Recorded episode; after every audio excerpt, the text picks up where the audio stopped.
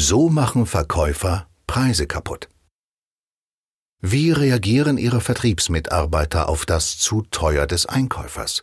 In meinen zahlreichen, seit 1993 durchgeführten Begleitreisen mit Führungskräften und Verkäufern erlebe ich immer wieder interessante Fälle. Nehmen wir zum Beispiel einen Verkäufer von Produkten aus der Medizintechnik. Wir sitzen einem ca. 60-jährigen Einkäufer gegenüber. Der Verkäufer stellt sich vor und beginnt dann. Herr Dr. Sohnso, wir hatten letztes Mal ja schon über die für Sie interessanten Produkte und Abnahmemengen gesprochen. Ja, ja, meint der Chefarzt, doch wie sieht denn nun Ihre Offerte konkret aus? Sie fragen jetzt sicherlich nach dem Angebot, weil Sie gerne wissen möchten, was Sie das Ganze kostet. Ja, genau, jetzt schießen Sie mal los.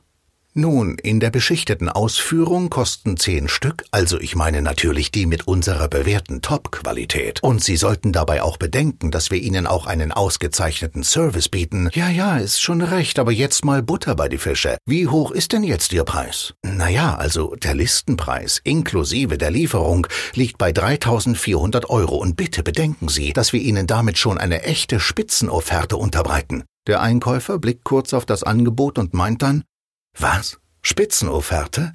3400 Euro? Ich wollte ja nicht gleich Ihre ganze Firma kaufen. Das ist ja viel zu teuer. Und was heißt hier Listenpreis? Damit brauchen Sie mir schon gar nicht zu kommen. Listenpreis, wenn ich das schon höre. Ich habe noch nie zum Listenpreis gekauft. Sie sind einfach zu teuer. Äh, ja, das erstaunt mich aber jetzt, dass Sie das zu teuer finden.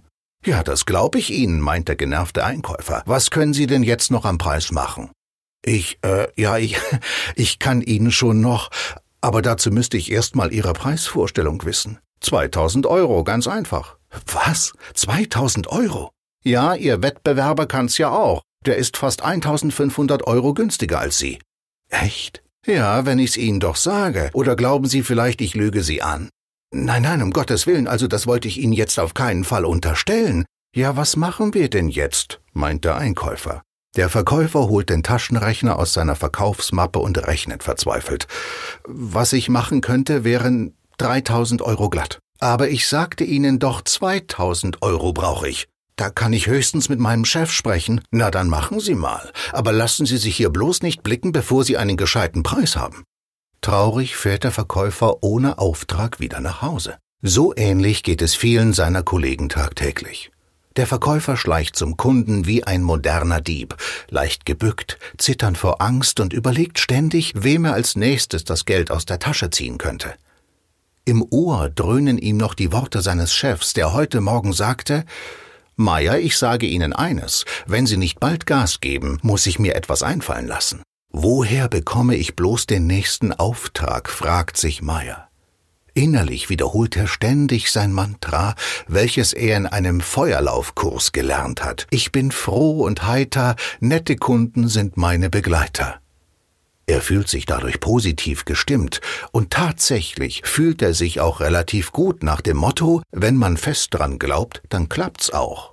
Innerlich murmelt er sich einen weiteren Satz, den er auf einem Intensiv-Motivationsseminar gelernt hat, ermunternd zu. Ich bin einfach ein Siegertyp und nehm heute jeden Auftrag mit, bis der entscheidende Moment kommt und der Kunde sagt, Sie sind zu teuer.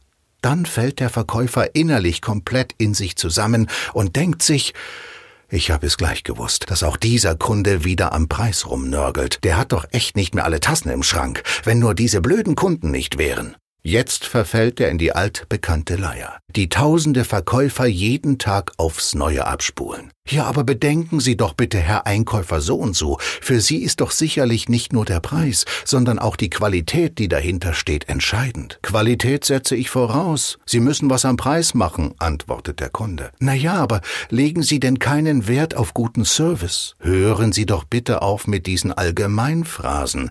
Wenn Sie keinen guten Service bieten, können Sie doch sowieso einpacken. Das ist doch heute für alle Anbieter eine reine Selbstverständlichkeit. Von den zahlreichen Verkäufern, die ich bisher begleitet habe, fällt vielen einfach nichts anderes ein, als auf das zu teuer der Einkäufer zu antworten, da muss ich mal schauen, was ich am Preis noch machen kann. Durch das Gewähren teilweise horrender Rabatte wird Ihr Geld, welches Sie als Unternehmer investieren, jeden Tag aktiv zum Fenster hinausgeworfen.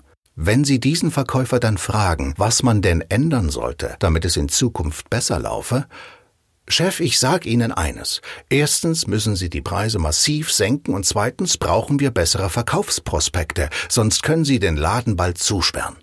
Was machen naive Chefs?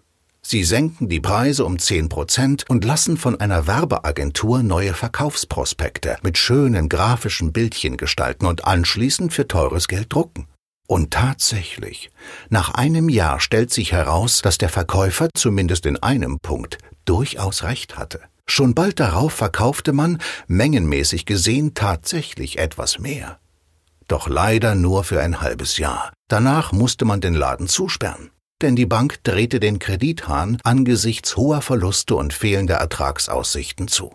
Jetzt wäre nur noch die Frage, was die intelligenten Chefs machen. Ganz einfach. Intelligente Chefs wissen, dass es keine Kunst ist, etwas zu verkaufen, wohl aber etwas daran zu verdienen. Sie möchten schnell wachsen? Kein Problem. Senken Sie die Preise, bezahlen Sie Ihre Verkäufer umsatzbezogen und schon bald müssen Sie eine neue Halle bauen, mehr Leute einstellen und selbst noch mehr arbeiten. Alle bewundern Sie und finden das toll, nur Ihre Bank nicht. Denn letztendlich schlittern viele Firmen in Deutschland durch diese Art der Preispolitik geradewegs in den Konkurs. Intelligente Chefs bilden ihre Verkäufer in Sachen Preisargumentation aus, lassen den Verkaufsprospekt so wie er ist und gewinnen mehr Aufträge als bisher zu guten Konditionen. Ja, aber so einfach kann das doch nicht sein, werden Sie jetzt denken. Wie macht man denn das tatsächlich in der Praxis? Nun, meiner Ansicht nach liegt das Versagen vieler Verkäufer meistens nicht daran, dass sie kein Talent oder kein Produktwissen hätten. Vielmehr konnte ich in meiner Tätigkeit als Verkaufstrainer seit 1992 feststellen, dass der Erfolg in der Preisverhandlung erst dann zum Tragen kommt, wenn Sie als Chef Ihren Verkäufern die Chance geben, das konkrete Handwerkszeug zur erfolgreichen Gesprächsführung in der Preisverhandlung zu erlernen. Vielleicht sagen Sie jetzt, aber ein Verkäufer muss doch verkaufen können. Doch wo hat ein normaler Verkäufer die gekonnte Kommunikation in Preisverhandlungen erlernt? In der Schule? Fehlanzeige. In der Ausbildung? Meistens nicht. Im Betrieb? Auch hier werden die Verkäufer oft einfach ins kalte Wasser geworfen und ohne entsprechendes Training auf die Kunden losgelassen. Oder man schickt sie auf ein Feuerlaufseminar. Danach haben sie ein breites Grinsen im Gesicht, doch das Handwerkszeug einer guten Verkaufsargumentation beherrschen sie deshalb noch lange nicht. Es gibt bei der Ausbildung ihrer Verkäufer einfach keine Pauschalrezepte. Sie werden wenig erreichen, wenn Sie Ihren Verkäufern sagen, beachten Sie diese zehn Punkte für mehr Verkaufserfolg, dann werden sich Ihre Verkaufszahlen positiv entwickeln. Für mich ist die Verbesserung der Preisgespräche kein allgemeines, auf jeden Betrieb in gleicher Weise übertragbares Konzept.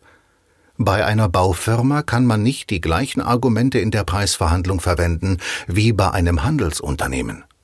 Was Ihre Verkäufer brauchen, sind konkrete Hinweise, wie Sie Ihre individuelle Preisargumentation gekonnt und systematisch aufbauen. Man muss dem Verkäufer die neue Verhandlungstechnik aktiv vormachen, dann übt er sie, dann wird die Umsetzung in der Praxis getestet. Erst wenn der Verkäufer selbst sieht, dass er dadurch bessere Ergebnisse erzielt, erst dann haben Sie erreicht, dass er sein Verhalten tatsächlich auf Dauer ändert.